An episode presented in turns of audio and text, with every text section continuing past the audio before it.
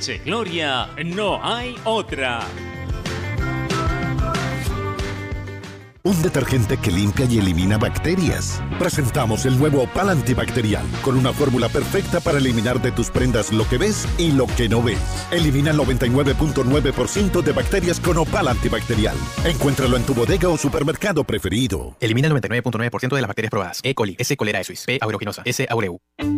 Cervosa, más de 20 años de experiencia en el rubro logístico minero respaldan la calidad de nuestro servicio. Contamos con un equipo altamente especializado y una flota de camiones de última generación. Transportamos combustibles y concentrado de mineral con el respaldo de la certificación Trinorma a nivel nacional e internacional. Cervosa, transportando seguridad y confianza. Visítanos en www.cervosa.pe.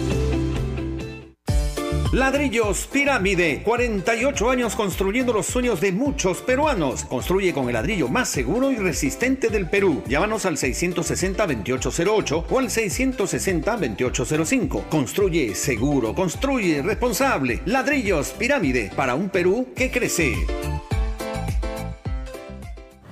Nuestro compromiso con el país es más grande que cualquier reto. Por eso, seguimos trabajando desde casa para darte lo mejor de nosotros. Unimac está para ti, ahora y siempre.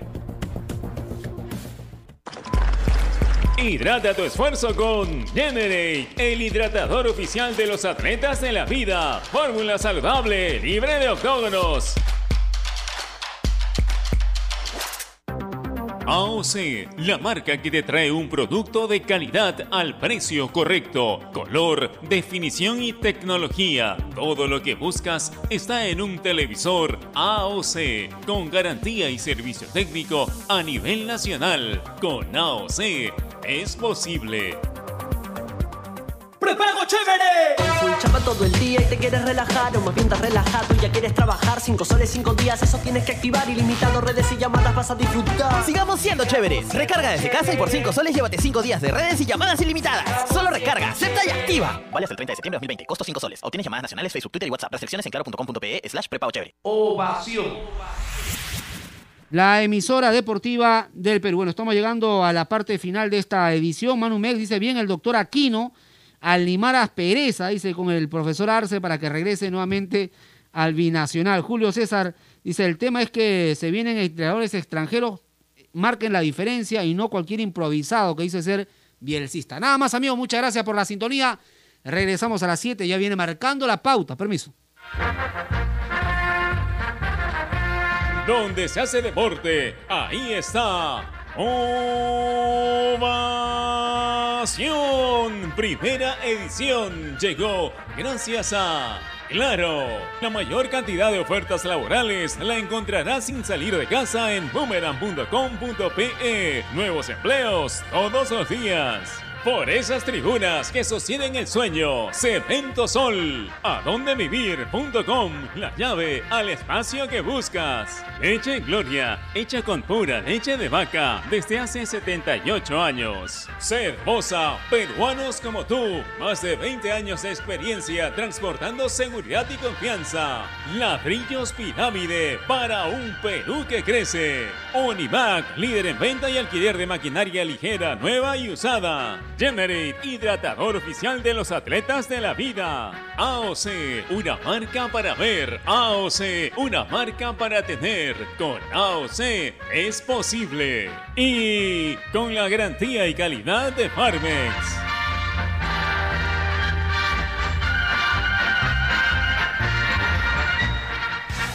Vive la Liga 1 Movistar. Alianza Lima, UTC. Viernes 11, 2.30 pm y solo por Gol Perú. Canales 14 y 714 de Movistar TV. Búscanos en nuestra web www.ovacion.pe. Más que fútbol.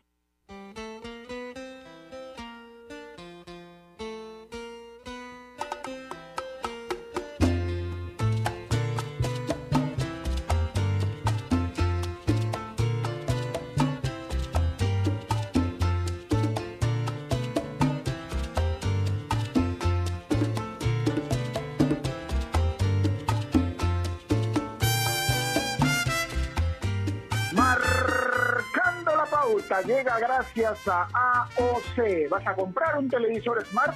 Con AOC es posible.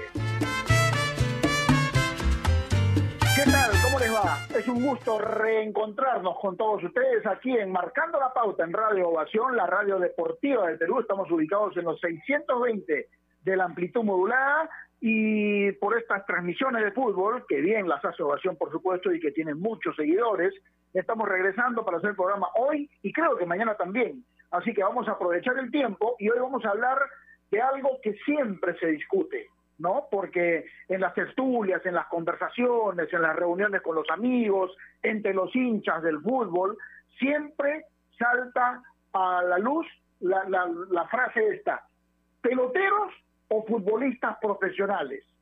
¿Qué es lo que tenemos? Ese es el tema de hoy. ¿Ah? Un tema me parece importante porque si hacemos un recuento, si, si a ver, si evocamos eh, a la memoria realmente, si acudimos a la memoria para ver cuántos futbolistas de élite, de talento, de mucha capacidad y exitosos tuvimos, pues eh, alcanza un, una buena lista por lo menos, ¿no?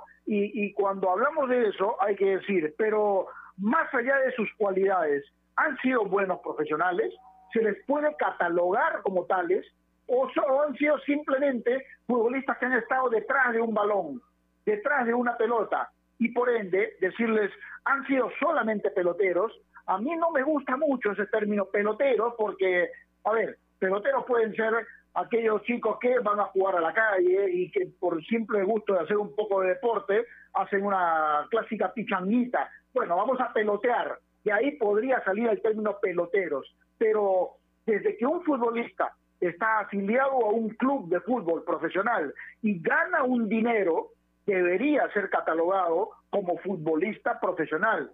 Y ojo con lo que digo, estoy hablando en condicional, debería, porque lamentablemente porque en todo orden de cosas, en todas las profesiones, hay de los buenos, hay de los regulares y hay de los malos. No, siempre hemos dicho aquí en este programa, enmarcando la pauta, que no se puede generalizar. Yo por lo menos lo dije. No se puede generalizar. Uno no puede decir, no, los futbolistas peruanos son tales por cuales, no sirven como profesionales. Y tampoco se puede decir, no, los futbolistas peruanos son todos buenos, ah, ojo, ah, más allá de lo que producen en el campo, llevan una buena vida, no se puede afirmar tampoco eso. Y últimamente lo estamos viendo, porque ni siquiera necesito decir los nombres o el nombre que más salen en cuestiones extra futbolísticas. Entonces, ¿qué se necesita realmente para ser un buen profesional del fútbol y que después de unos 10 o 15 años de darle duro al balón, de llevar una vida ordenada, muy profesional, pueda decir, listo, cumplí, me retiro, gané este dinero y ahora voy a ver qué hago fuera de mi vida al fútbol. Porque, sinceramente, hay muchos futbolistas que sin salir al exterior y jugando en nuestro medio y ganando, digamos, un sueldo promedio de regular para arriba, han sabido ganar un buen dinero, han sabido guardar y tienen, de alguna manera, un futuro asegurado.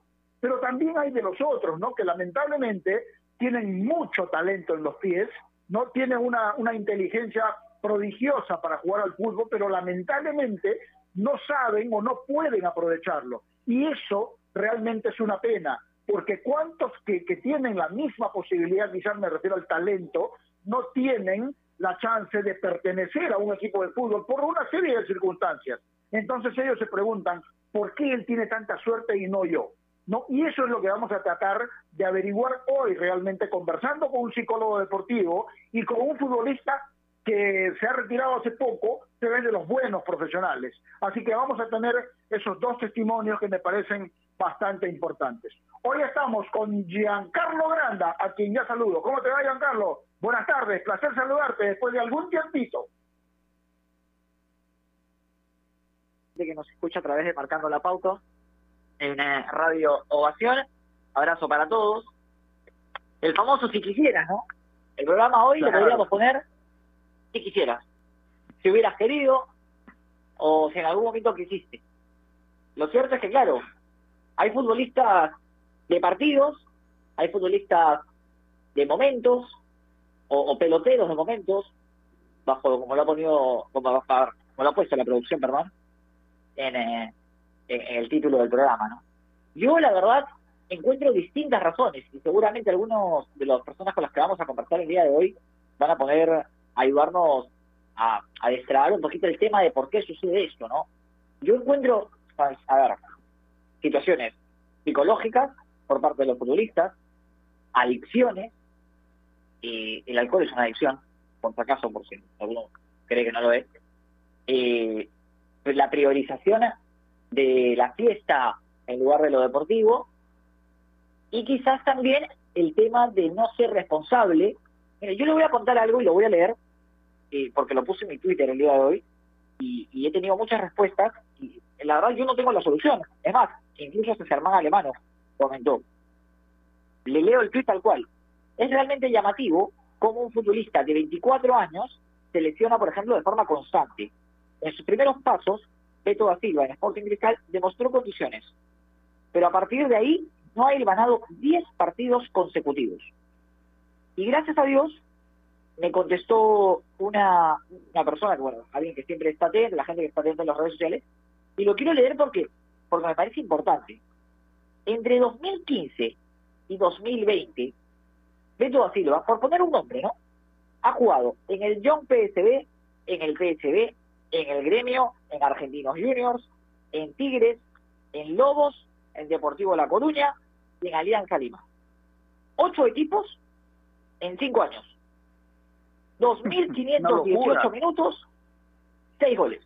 Estamos hablando de un jugador que no ha completado, ha completado alrededor en cinco años 25 partidos. O sea, no es ni una temporada completa en un equipo. Ahora, a él lo, acusan mucho las lesiones. Pero las lesiones, ¿cómo llegan? Porque muchas veces uno dice, no, no, el jugador se lesiona, tiene mala suerte. No es mala suerte. Si alguien lleva una vida desordenada, no estoy diciendo que sea el caso de Beto da Silva, pero, pero voy a poner un ejemplo. O sea, cuando un jugador se lesiona constantemente, hay distintas razones. Una puede ser la vida desordenada, otra puede ser la alimentación, puede tener la cuota de mala fortuna también, eh, quizás debilidad en los huesos, eh, eh, en, la- en los temas musculares. Hay distintas razones por las cuales jugadores que quizás tienen un desarrollo de tres, tres buenos, cuatro partidos buenos, que enamoran a la gente y luego, claro, uno ve la continuidad y dice, no, aguanta, un ratito, ¿qué pasó acá? El chico no, eh, a lo largo de la temporada no funcionó. Y voy a, a- mucha gente se va a incomodar con lo que voy a decir. Perú, para muchos, hizo un buen mundial. ¿Cuántos jugadores de la selección peruana dieron el salto a un equipo elite post-mundial? Muy poquitos.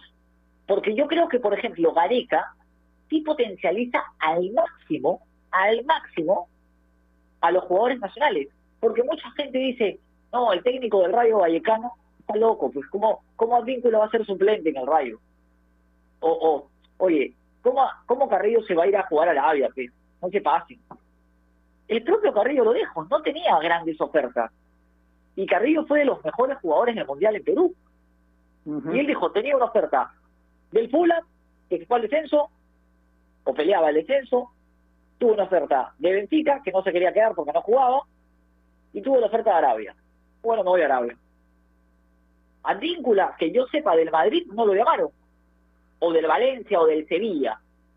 Renato Tapia recién pasó al Celta de Vigo, un equipo que viene de pelear el descenso en España. Ojo, el Celta se salvó en la última jornada. Entonces, tenemos que analizar bien qué pasa con nuestros futbolistas que no tienen continuidad en, en una temporada buena, la cual les permita dar ese salto de calidad. Y es llamativo, Gerardo, y, mucha gente dice, no, se vienen las eliminatorias, ¿no? Tenemos que pensar en el próximo Mundial, en Qatar. Y tenemos la oportunidad, usted y, yo, y, mucha gente, la gente que quiera, acceder a las redes sociales y buscar a las páginas web y todo. Venezuela, Venezuela, eh, ha sido el patito feo de las eliminatorias toda la historia. En la historia del fútbol, del fútbol sudamericano, Venezuela ha sido, eh, competíamos para ver quién hacía más goles. Tiene mucha más cantidad de jugadores en el extranjero que Perú. Te lo firmo. Mucha más. Y en equipos de elite. En mejores equipos con jugadores peruanos. El mejor futbolista el futbolista peruano más rankeado, por así decirlo, ¿quién es? Tapia en el, en el Celta, de los titulares. Paolo en el, en el que no está jugando. Farfán no está. Eh, ¿Quién? Zambrano en Boca. No tenemos grandes jugadores a nivel internacional. Ojo con. Sí, es un tema, es un tema realmente muy importante, polémico si quieren también, porque tú has tocado un ejemplo concreto, por ejemplo, porque lo de Beto da Silva es muy llamativo, ¿no? Cuando salió en Sporting Cristal, dijimos, listo, no busquemos más nueve, ahí está, Paolo Guerrero, cuando te retires ya tienes tu reemplazo. Sin embargo, no se puede decir tampoco que en el caso específico de Beto da Silva, ha pasado por equipos del montón, ojo, no están así que digamos, ¿ah? porque el PSB, por ejemplo, es un club formador, y si en el PSB le hicieron alguna especie de chequeos médicos o se dieron cuenta quizá que no estaba para las grandes competencias, seguramente puede haber sido uno de los motivos por los cuales lo dejaron ir. De lo contrario, no son tontos y lo hubiesen podido trabajar pensando en un futuro. Así que es un tema seguramente para tomar en cuenta. Pero vamos a apelar a lo profesional, vamos a apelar a lo científico, a lo médico y a lo futbolístico también para analizar todo este tema con testimonios que eh, resultarán importantes. Así que eh, vamos a esperar ese momento. Especialmente en tiempos como estos, necesitamos informarnos bien y lamentablemente con la enorme cantidad de información que recibimos hoy en día, a veces nos quedamos con más dudas que otra cosa. Por eso, visita enterarse.com y despeja tu duda de una manera clara, sencilla y didáctica. En enterarse.com encontrarás videos, informes, notas y podcasts sobre los temas de los que todo el mundo habla, pero que muy pocos explican. Así que ya lo sabes, agarra tu teléfono ahora mismo y date una vuelta por enterarse.com y suscríbete también a su canal de YouTube. Enterarse.com, sabes más, decides mejor. Estamos enmarcando la pauta aquí Innovación. Ya volvemos. AOC, la marca que te trae un producto de calidad al precio correcto, color, definición y tecnología. Todo lo que buscas está en un televisor AOC, con garantía y servicio técnico a nivel nacional. Con AOC es posible. ¿Es el voto obligatorio la mejor opción? ¿La inmigración ha aumentado la delincuencia? ¿Tenemos al Congreso más impopular?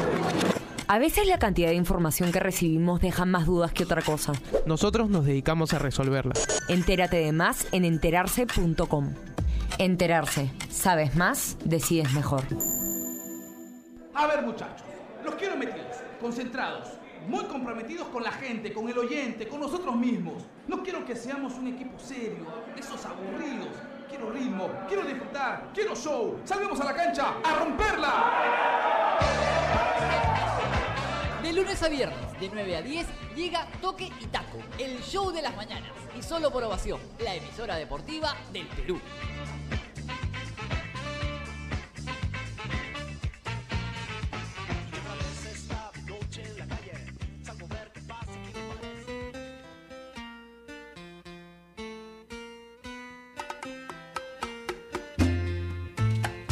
Dos de la tarde, 16 minutos. Seguimos enmarcando la pauta aquí en Ovación, la radio deportiva del Perú. Y hoy estamos tocando un tema muy importante, ¿no? Peloteros o futbolistas profesionales. ¿Cuál eh, es el rubro, digamos así, que más tenemos en el fútbol peruano? Repito, hay muy buenos profesionales en nuestro fútbol, ¿no? Y no voy a dar ningún nombre porque la mayoría los conocemos. Hay de los otros también, que lastimosamente no saben aprovechar este buen momento y que realmente lo lamentan después, cuando ya empiezan a decaer en su rendimiento, cuando el estado físico no les da y cuando se dan cuenta que los bolsillos están vacíos. ¿ah? Esto es un fenómeno realmente que llama mucho la atención porque eh, no es de ahora, tampoco es de hace mucho tiempo y seguramente en el futuro se seguirán presentando y, y no sé si es tan así fruto de nuestra sociedad también. ¿No? De esto vamos a hablarlo con alguien que ha sido futbolista profesional, hoy es psicólogo deportivo y realmente eh, estoy seguro que va a salir una buena conversación de lo que vamos a tener con él. Piero Portanova, ¿cómo te va? Siempre es un placer saludarte. Buenas tardes, ¿cómo estás? ¿Qué tal, Gerardito? ¿Cómo, cómo andan por allá por el por la radio? Todo muy bien, felizmente. Espero que me estés escuchando bien. Sí, perfectamente, Piero. Gracias por atendernos realmente. eh, queríamos recurrir a ti, no solamente por tu profesionalismo como psicólogo deportivo, sino que en algún momento tú estuviste en un club, estuviste en un vestuario, jugaste partidos de fútbol profesional y creo que eres el personaje ideal para tocar este tema. ¿Cómo podemos conceptuar este tema de pelotero o futbolista profesional, Piero? ¿Qué piensas tú como psicólogo deportivo y como exfutbolista?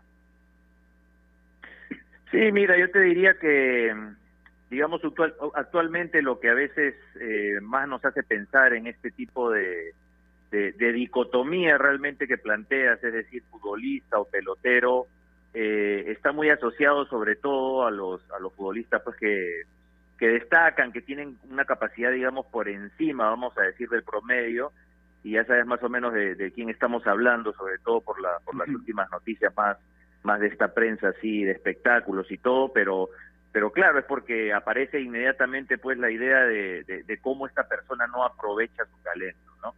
Pero te diría que, que digamos, hay finalmente siempre de ambas cosas, ¿no? Eh, es difícil cuantificar, yo creo que ahora lo que, lo que nos ha permitido tener futbolistas un poquito más profesionales es que el fútbol en sí mismo también se ha profesionalizado más, eh, la parte física ahora se entiende mejor incluso y el impacto que puede tener un buen cuidado, las métricas que hay inclusive y que las aplican en las selecciones nacionales, todo eso está haciendo que el futbolista intente cuidarse más y eso sí lo veo. Pero lamentablemente, como dices tú, eh, hay, del otro lado, ¿no? Hay del otro lado y eso pasa evidentemente mayormente pues por por eh, digamos, eh, variables de tipo, de tipo mental, ¿no? Y en ocasiones, te diría yo, y te voy a hablar un, poco, un poco también desde mi experiencia personal, tocada así con pinzas, porque obviamente, como sabes, yo formé parte de un plantel profesional, eh, teníamos jugadores de todo, yo podría decir eso, teníamos jugadores de todo, y a mí me costó muchísimo. y, y, te voy a ser bien franco, y es algo, Gerardo, que yo no he contado, creo nunca, en ningún medio periodístico. Eh, me costó mucho porque yo venía, digamos, con toda esa ilusión de, jugar, me cuidaba muchísimo, eh, siempre me cuidé desde, desde que jugaba en Adecore, desde que desde que llegué a la sub-17, que a la sub-16 en ese momento que entrenaba Juan Carlos Oblitas, que fue la sub-16, ¿te acuerdas de, de la época de Echeverry, que campeona Bolivia acá en el 86, ¿te acuerdas, no? Sí, sí, sí, te decía, Pedro.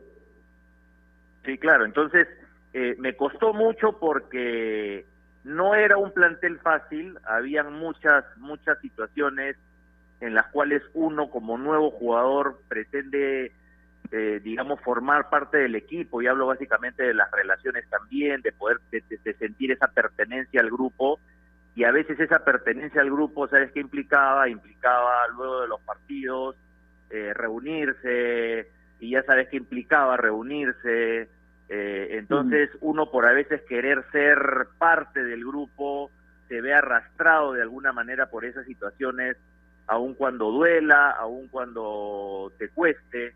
Y, la verdad que es difícil, el entorno es complicado, Gerardo. Tiro, ¿qué tal? ¿Cómo estás? Buenas tardes. Giancarlo Granda te saludo, un placer tenerte ¿Cómo estás? marcando la pauta.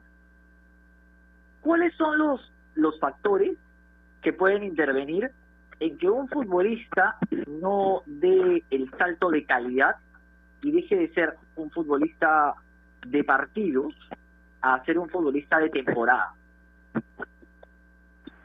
Sí, la verdad que creo que una de las cosas que hace que un futbolista, digamos, eh, de alguna forma dé ese salto, tiene que ver, creo yo, con la consistencia en el juego, que es algo que pedimos mucho que piden los entrenadores inclusive, es decir, que no se vean esas intermitencias del rendimiento, sino que el rendimiento aparezca muy parejo, ¿no?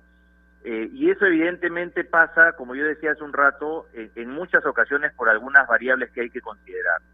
Eh, la, historia de lo que de lo que he vivido con muchos futbolistas desde que fui psicólogo de la sub-17 hace algunos años, eh, porque no, ojo, no es una variable social eh, digamos. A veces uno piensa, bueno, estos hogares, estos chicos donde que tienen dificultades, eh, es un tema más de, de, de, la formación de la personalidad gestada en la crianza.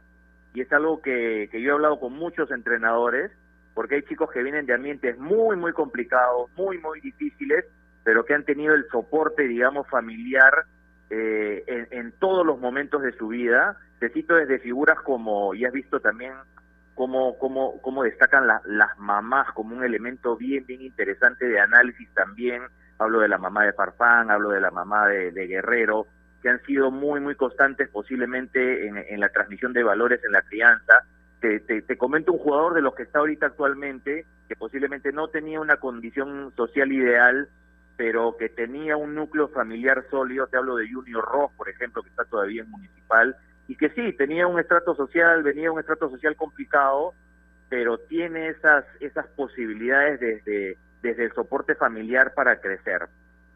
Y por otro lado, fuera del tema de familia, creo que hay un tema ya también intrapersonal, es decir, cuáles son realmente las motivaciones del jugador, hasta dónde quiere eh, llegar el jugador, qué está dispuesto a ceder el jugador en su carrera deportiva. Entonces, yo, yo he notado que son esas dos cosas la, las más relevantes. El soporte de un núcleo familiar importante, que se traduce hasta la, hasta la edad madura. Batistuta hablaba mucho en un libro donde se habla de él, de, lo importante que fue su mujer también. Entonces, eh, es la parte familiar y creo que hay una parte interna del jugador. Quiero, yo quiero ampliar un poquito lo referente, porque has usado dos palabras en las dos primeras respuestas que para mí son importantes uno el entorno y el otro la motivación. Porque cada vez que un futbolista, digamos, no está en un buen camino, siempre se dice, no, eso es fruto del entorno, ¿no? Seguramente por el ambiente en el que vive, la situación social y todo eso. Pero también hay muchos chicos que viviendo un ambiente muy fregado, muy complicado, sin embargo salen adelante y fruto de su esfuerzo sacan adelante a sus familias salen quizá del sitio donde viven y van a vivir a un sitio mejor. Entonces, ¿cómo se puede explicar eso de que eh, hay chicos que viviendo en ambientes sociales complicados inclusive, sí logran sobresalir en el fútbol y quizás sea de repente porque alguien les habla, digamos los mayores, o por la misma motivación que tienen ellos. ¿Cómo se puede conjugar todo esto, Piero? Sí, al final eh, termina siendo eh, una ecuación en la que en la que juegan ambos elementos. Eh, te cuento una anécdota que, que, tiene que ver un poco con, tipos de trabajo que, ha, que hago a veces con, postulantes universitarios, por ejemplo, ¿no? Y, y, me sorprende cómo a veces hay historias de vida detrás de quienes están postulando a la universidad, que tú notas que han sido historias, digamos, de, de muchas carencias, ¿no? Económicas fundamentalmente, ¿ah? Y donde ves que esos papás, por ejemplo, han sido efectivamente modelos de, de emprendimiento, de perseverancia, de, salir adelante, y donde incluso en esos muchachos se gesta este elemento que yo veo en muchos jóvenes, ¿no? Lo veo, lo he visto también en el fútbol, que es este elemento de retribuir a los padres lo que los padres hicieron por ellos, ¿no? El darles una educación, el ser un modelo de conducta. Entonces, ese, ese tema es es súper relevante porque no tiene nada que ver con el contexto social, tiene que ver con lo que ha significado tu familia, con lo, con lo que han implicado esos valores y que se traducen a nivel de personalidad también en una personalidad pues similar, bien constituida, eh, eh, que quiere lograr cosas, ¿no? Entonces van de la mano un poco porque al final la personalidad se va gestando en estos ambientes más tempranos, ¿no? Que fundamentalmente tienen que ver con la familia. Este, y en algún momento sí hay jugadores, digamos, que, que, que vienen también con un sello personal, voy a decir yo, con esta, con estas, ah, con esta hambre de triunfo, porque ojo, a veces también tenemos jugadores que vienen de condiciones sociales complicadas, que también vienen de familias complicadas, pero hay algo en ellos, ¿no? A nivel interno, que los hace querer cortar, romper con esa historia incluso familiar, ¿no? Compleja, de, carencias, de maltratos y una serie de situaciones que a veces se dan, ¿no? O sea, la, las dos cosas siempre son importantes y nunca son excluyentes, ¿no? Y a ver, Gerardo mencionaba el tema económico y, y, y bien Piero recalcaba sobre, sobre dicho punto. Ahora, el quizás adquirir económicamente montos a los cuales no estaban acostumbrados puede terminar por desbalancear psicológicamente al jugador y llevarlo a cometer quizás indisciplina, eh, salir de fiesta o, cosas como esta? Mm, e- eso es cierto, o sea, yo recuerdo mucho a, a- a Marcelo Rosé, que es, que es que ha sido psicólogo pues de, de una de las últimas elecciones de Colombia en, los mundiales, tiene, tiene muchos libros editados, ahora estaba hablando mucho del tema Messi porque él, él ha sido siempre muy, muy, este, digamos, vinculado a las elecciones de menores de Argentina desde la época de Peckerman, conoce mucho a Messi y, Marcelo cuando le preguntaba, le, le comentaban y le preguntaban algo como esto decía, es, es, o sea, es impensable, ¿no? Uno no puede pensar que el futbolista no va a cambiar cuando pasa de carencias totales a las posibilidades de un lujo enorme, ¿no? O sea, el jugador cambia, sí, sí va a cambiar. El tema es hasta dónde cambia, o sea, hasta dónde puede tener, digamos, también un cierto sostén que a veces pasa por, por los compañeros, que a veces pasa por el rol que también empiezan a jugar los entrenadores en ellos. Eh, también tiene que ver, obviamente, el entorno de nuevo, la familia, que, que, que lo haga aterrizar un poco. Entonces, eh, yo lo que quiero decir es que el jugador va a cambiar, sí, el jugador definitivamente cambia. El tema es hasta dónde cambia. Y en ocasiones pasa que eh, muchos de estos jugadores pues los termina ganando la, la, la vida, los lujos, la, la, digamos las cosas sencillas, ¿no? Y como que tampoco ya aspiran a, mucho más, eh, empiezan a- empieza a ser más relevante para ellos, Porque es curioso, pero empieza a ser más relevante para ellos eh, esta vida, ¿no? Estos lujos, eh, el tener quizás eh, fama y, que eso también tenga que ver un poco con sus relaciones personales o, o con la facilidad de conseguir eh, relaciones personales y, y todo eso empieza en la en la del jugador a ser más importante que, que su preparación, eh, que sus propias metas incluso, ¿no? Eso pasa. Ahora, Piero, en un, en un plantel de 25, 30 profesionales, eh, hay, de, hay de todo prácticamente, ¿no? Hay muchas personalidades diferentes, hay mayores, hay jóvenes, hay de los muy buenos profesionales, hay de los otros también, y el técnico, más allá de su labor futbolística, estratégica, de prácticas diarias, no puede estar ocupándose a veces de, de- cada uno de los problemas. Entonces, ¿hasta qué punto es importante para que no se repita lo que hoy estamos viendo últimamente, por ejemplo, la presencia de un psicólogo deportivo en los equipos de fútbol profesional, considerando además que a muchos clubes no les da el presupuesto para tener un, psicólogo deportivo? Sí, sí, claro, me- sino que estaba pensando ahorita en, en este tema del presupuesto y efectivamente, pues a veces pasa. Lo que pasa también, Gerardo, es que a veces esos presupuestos este, no, no alcanza porque se los meten al bolsillo, ¿no? Ah, bueno, eso es otra cosa. Sí, sí, pe- pe- pero es cierto, pero es cierto también que, que sí, la, la figura, digamos, igual dentro de lo que puede ser el manejo de un club en términos económicos, este, de gestión, eh, siempre la prioridad va a tener que ir por la contratación pues de jugadores, yo te diría que incluso hasta el médico, hasta un nutricionista, y a veces se deja un poco de lado esta labor. Ahora, particularmente lo que yo pienso, y, te lo digo también por experiencia, eh, yo hablo continuamente, te cuento con jugadores con los que trabajé en esa época en la sub-17. Algunos de ellos, creo que eh, se podría decir cualquier cosa de ellos, pero su quizás no han llegado a destacar ah, excepcionalmente, ah, pero creo que nadie podría dudar de que en términos personales y de manejo de la carrera demuestran un profesionalismo elevado. Hablo continuamente con Aurelio Carvalho, eh, con todo lo que se comenta Manuel Heredia, he hablado la semana pasada con Manuel, él viene de una historia también de, de- trabajar hace un par de años en Estados Unidos y darse y, que la vida lo golpee mucho porque de ser futbolista profesional ha tenido que, que, que, no sé, dedicarse a, a- a todo el tema de la construcción, por ejemplo, Gerson Vázquez, ¿no? En Vallejo, eh, Renzo Reboredo, que él sí no quiere hablar, la otra vez me dijo, no, yo no quiero hablar con la prensa, no sé qué le pasa.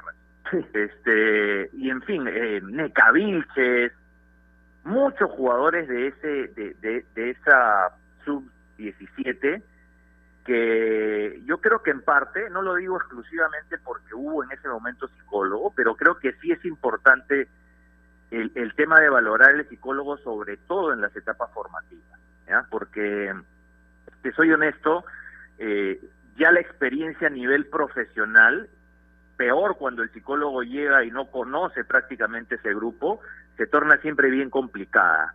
Y además porque el fútbol profesional tiene una serie de códigos o cosas digamos, que lo hacen, la verdad, te voy a ser honesto, yo lo veo así, yo veo el fútbol peruano así. El fútbol peruano tiene, digamos, una manera de concebir, de concebir el fútbol, a veces desde los dirigentes, bien, bien nociva, desde el público incluso. Eh, hay muchos códigos del fútbol que deberían, deberían este, borrarse, pero que hasta ahora, hasta ahora los vemos. Entonces, a nivel profesional, cuando el jugador ya llega formado, no digo que es imposible, pero, pero es bastante difícil. ¿ah? Es muy, muy difícil trabajar ya con esos muchachos. ¿Y por qué son tan reacios al psicólogo, Piero? La última de mi parte y agradecerte por supuesto por la comunicación. ¿Por qué muchas veces el futbolista como que no se abre quizás con, con, el psicólogo o, o, lo ve como de reojo? Yo, yo creo que influyen varios elementos, ¿no? De hecho que, por ejemplo, ahora ha habido todo un este y hay una discusión además en España sobre esta dicotomía también de coach o psicólogo, ¿no? Y todo lo que tiene que ver con el coaching, que suena más bonito a veces hasta para los deportistas que, la psicología del deporte, porque siempre se asoció al psicólogo al que te va a analizar, al, medio al loquero, ¿no? Entonces, el deportista desde hace 20, 30 años que, que toma fuerza en la psicología del deporte en todo el mundo, siempre efectivamente lo, vio como reojo porque no entendía y creo que es un tema ya de, de, cómo se comunica el rol profesional del psicólogo del deporte. No entendía que el psicólogo no es que necesariamente se iba a meter con su vida personal, es decir, obvio, sí, eh, si eso influye en el rendimiento hay que meterse un poco, pero la lógica de la psicología deportiva es una lógica de, de mejorar el rendimiento de los atletas, ¿no? Entonces, si tú tienes, digamos, algunas situaciones que, que te hacen no saber manejar los encuentros, la presión, la ansiedad, temas de concentración, motivación, que impiden un mejor rendimiento, ahí está el psicólogo, no es para meterse en tu vida, en tanto no lo dejes y en tanto no aceptes que eso podría estar influyendo en tu rendimiento, ¿no? Y por otro lado, yo te hablo ya de mi experiencia más local, yo creo que las resistencias también vienen porque hay jugadores pues mañosos, ¿no? Hay jugadores que e, esos que son los que menos hablan con el psicólogo a veces eh, en los planteles es porque esconden cosas. Y yo te digo que he pasado experiencias miles. A mí me mandaron una vez a, a, a, ver a un futbolista que, que lo habían dejado, digamos, este, descansando porque había tenido un problema en la cabeza bastante importante. Eh, creo que era el segundo o tercer día que necesitaba tener descanso absoluto. Eh, eh, el comando técnico se había ido a jugar a provincia, yo me había quedado en Lima, lo fui a buscar y no estaba en su casa. Entonces, este, ¿de qué se trata, no? Entonces yo siempre veía resistencias en él hacia mí, pero es porque saben pues qué están haciendo, ¿no? A eso voy, o sea, saben cuáles son sus, sus mañas. Entonces ellos son los que más se resisten. Clarito como siempre. Piero, te mando un gran abrazo, que estés bien, gracias por participar en nuestro programa. Gracias Gerardo, un abrazo. Listo, ahí estaba Piero Portanova, exfutbolista profesional, psicólogo deportivo también, con autoridad para opinar de este tema. Especialmente en tiempos como estos necesitamos informarnos bien y lamentablemente con la enorme cantidad de información que recibimos hoy en día a veces nos quedamos con más dudas que otra cosa. Por eso visita enterarse.com y despeja tus dudas de una manera clara, sencilla y didáctica. En enterarse.com encontrarás videos, informes, notas y podcasts sobre los temas de los que todo el mundo habla pero que muy pocos explican. Así que ya lo sabes, agarra tu teléfono ahora mismo y date una vuelta por enterarse.com y suscríbete también a su canal de YouTube. Enterarse.com, sabes más, decides mejor. Volvemos luego de esta pausa. AOC, la marca que te trae un producto de calidad al precio correcto, color, definición y tecnología. Todo lo que buscas está en un televisor AOC, con garantía y servicio técnico a nivel nacional. Con AOC es posible. ¿Es el voto obligatorio la mejor opción? ¿La inmigración ha aumentado la delincuencia? ¿Tenemos al Congreso más impopular? A veces la cantidad de información que recibimos deja más dudas que otra cosa. Nosotros nos dedicamos a resolverla. Entérate de más en enterarse.com. Enterarse. Sabes más, decides mejor. A ver, muchachos, los quiero metidos, concentrados, muy comprometidos con la gente, con el oyente, con nosotros mismos. No quiero que seamos un equipo serio, esos aburridos. Quiero ritmo, quiero disfrutar, quiero show. Salgamos a la cancha a romperla. De lunes a viernes, de 9 a 10, llega Toque y Taco, el show de las mañanas. Y solo por ovación, la emisora deportiva del Perú.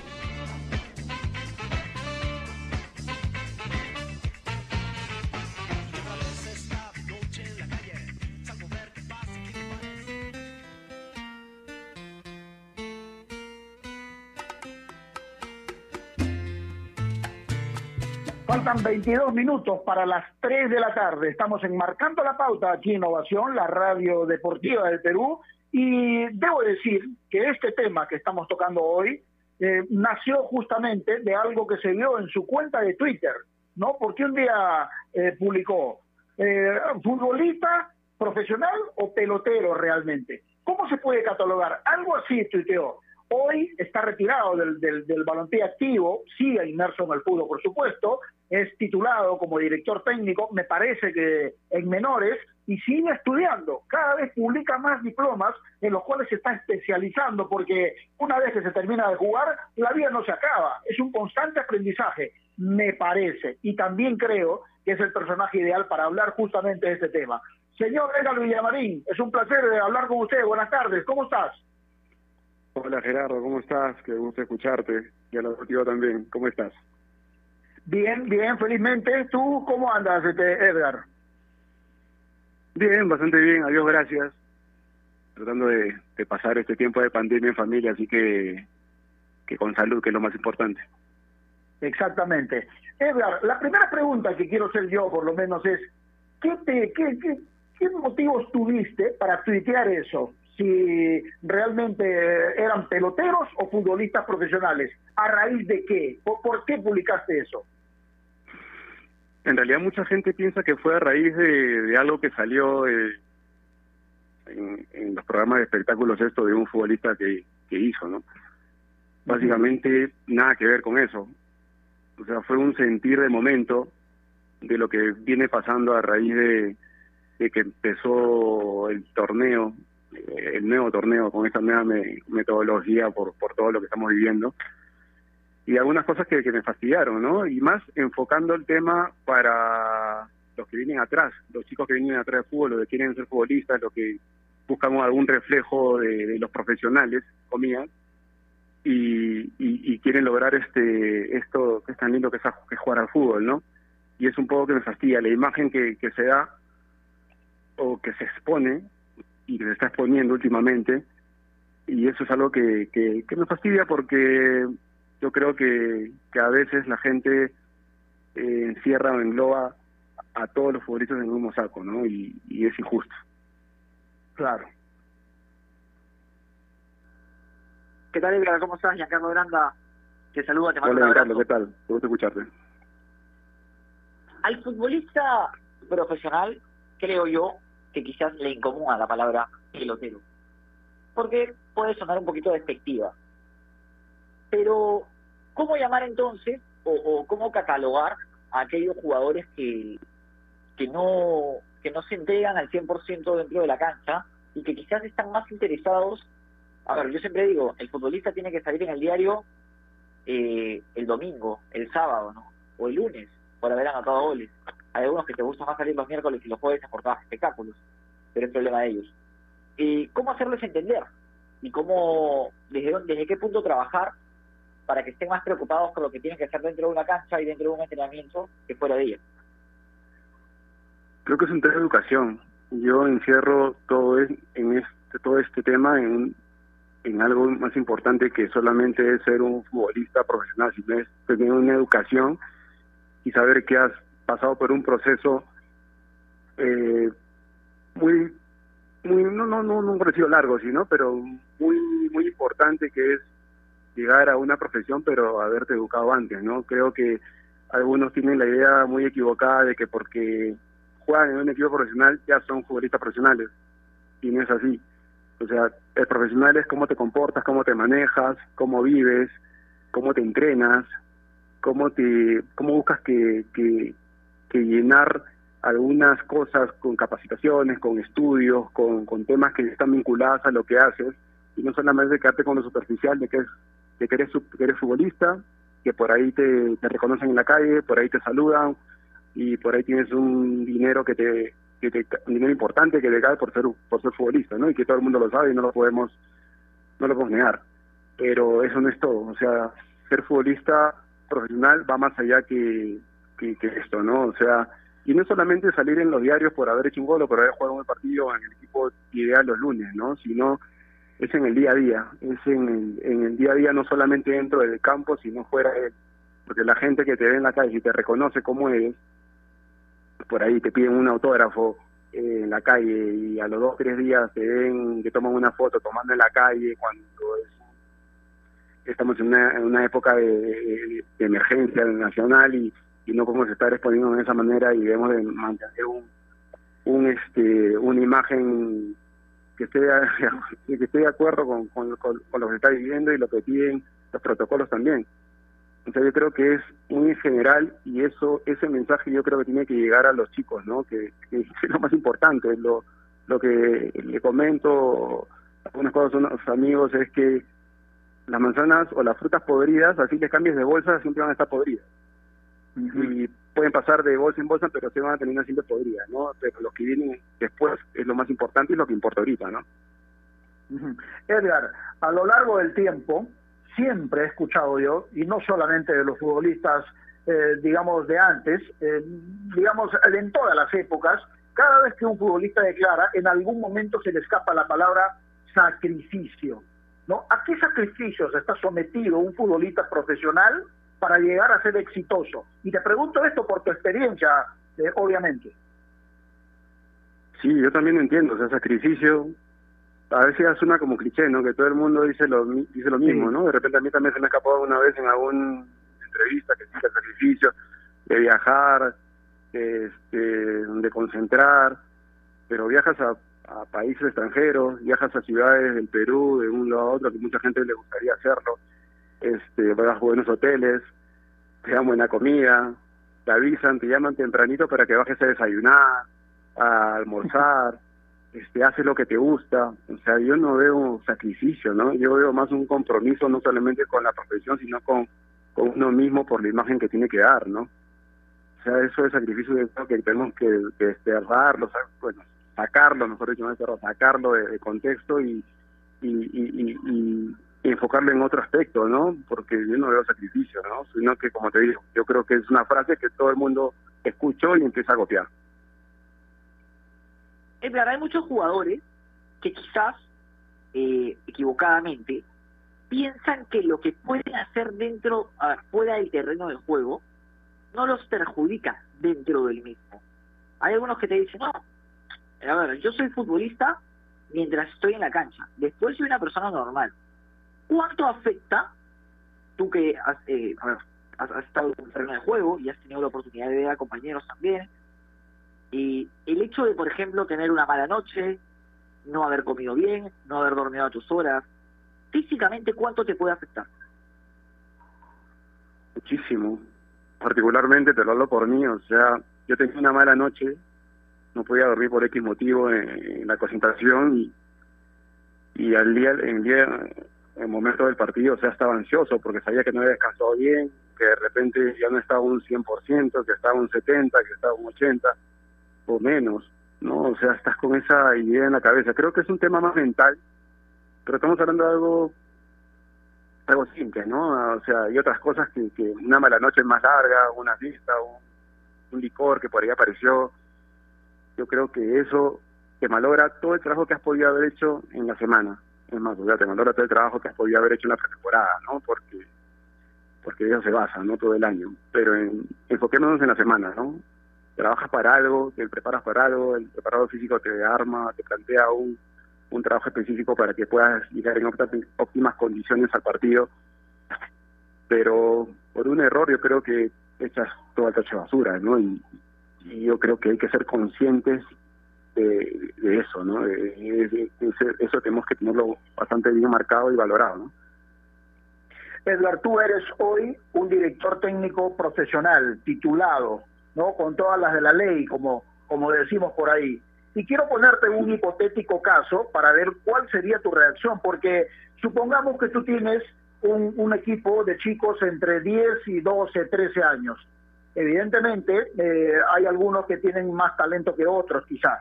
Pero tú eres un chico que es un muy bueno, que la rompe, que es hasta cierto punto imprescindible en el equipo, pero su comportamiento no es el mejor, digamos por el famoso entorno. ¿Qué actitud, qué decisiones debe tomar un técnico de menores cuando vive esa situación, eh, Edgar? Yo siempre he escuchado a lo largo de mi, carrera profesional como futbolista es que al futbolista hay que ayudarlo, hay que llevarlo, hay que aconsejarlo, hay que decirle, hay que cobijarle. Yo creo que es un error, y más al futbolista peruano. El futbolista peruano siente eso, y creo que confunde la idea. Lo lleva por otro lado, lo lleva por, por un lado como que, ah, no, si puedo hacerlo, el entrenador me va a dejar y no me va a decir nada y me va a palmotear la espalda y, y no pasa nada, borrón y cuenta nada. Y eso ha pasado y pasa.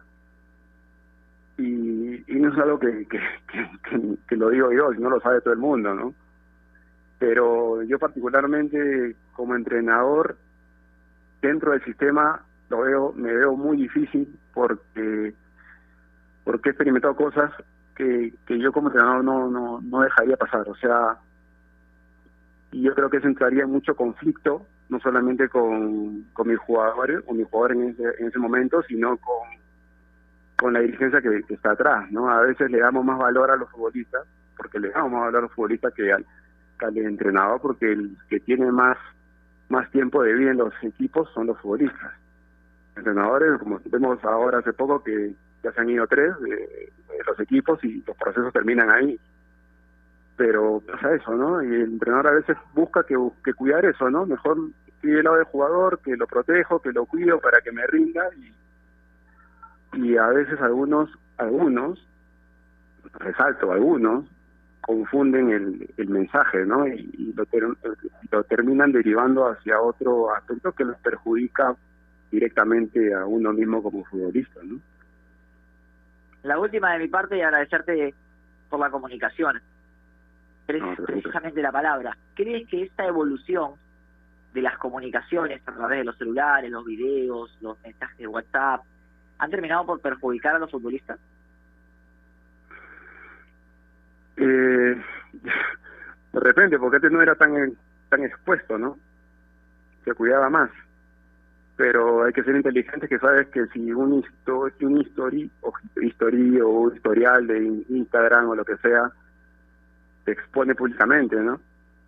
Y un videíto una foto, de repente una foto mal tomada, que sale un vaso acostado de la mesa que estaba sentado por casualidad, tú entraste para tomarte la foto y un vaso y eso también te puede jugar en contra, ¿no? O sea, hay un montón de aspectos que te pueden perjudicar, pero pero ahí está también cómo te has manejado, ¿no?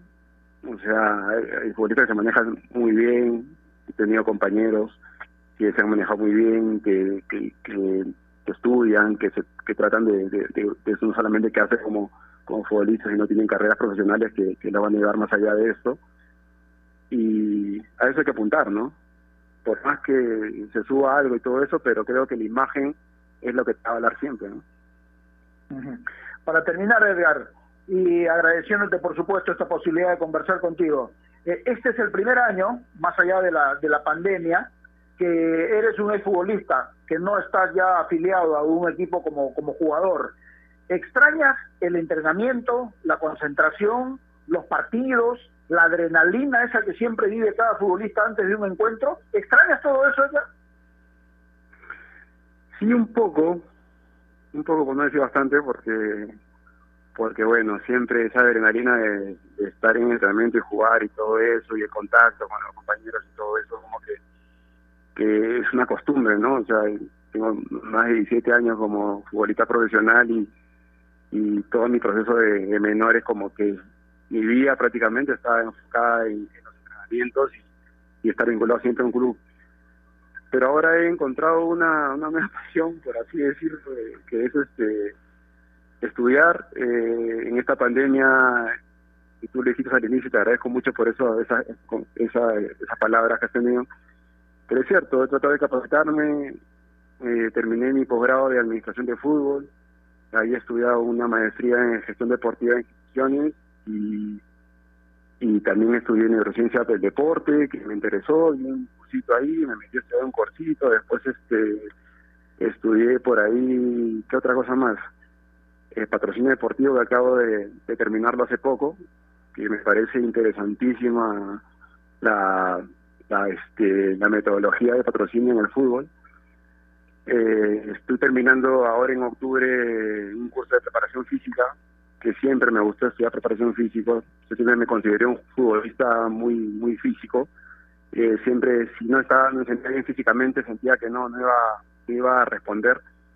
Y es algo que siempre le, le he puesto mucha mucho interés en la parte física, ¿no? Y ahora, bueno, siempre quería estudiar eso y tuve la oportunidad de entrar a un curso en un instituto y ya estoy a punto de terminarlo. Así que esa es una nueva pasión que he conseguido ahora, ahora y, y nada, hace poco también me llamaron para, para sacarme del, del retiro, así que, que vamos a ver qué, vamos a ver qué pasa. Yo lo veo un poco difícil, pero, pero bueno, ahí vamos, ¿no? Tratando de, de crecer.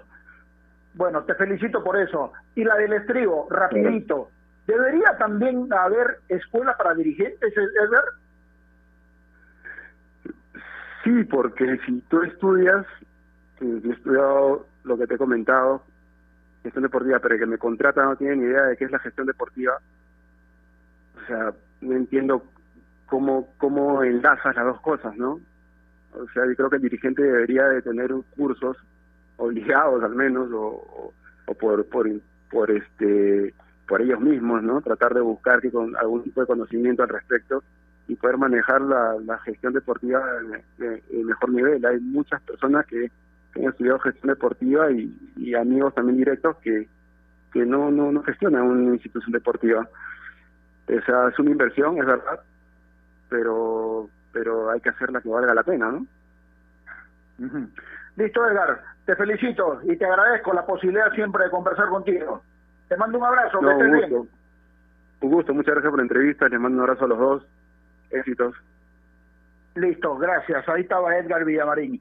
Para terminar, este Giancarlo, y en dos minutos, tú que eres técnico, yo, a ver, por, por la experiencia que me ha tocado vivir en estos días, a raíz de la eh, tratativa que hay para que Yuriel Feli pueda ir a Racing, he hablado, he hablado con, a ver, y voy a hablar con nombre propio, ¿eh? con la presidenta de Cantolao, he hablado con el gerente de Cantolao, he hablado con su representante, ¿no? porque había un interés periodístico en intentar conversar con él para hablar de esta situación.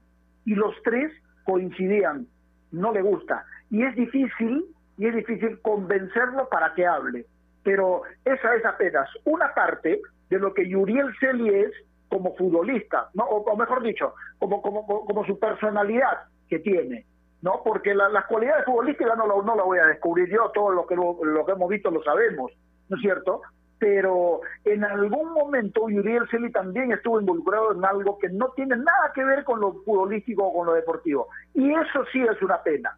Pero si Yuriel Celi fuera tu jugador, Giancarlo, ¿cuál sería tu proceder ahí? Bueno, si yo soy técnico del equipo, obviamente voy a querer que se quede. Pero el tema es que, que claro, a ver, ¿cómo lo puedo decir sin que suene mal, no? Ojo que eres Extrañan el técnico. ceviche, de Gerardo.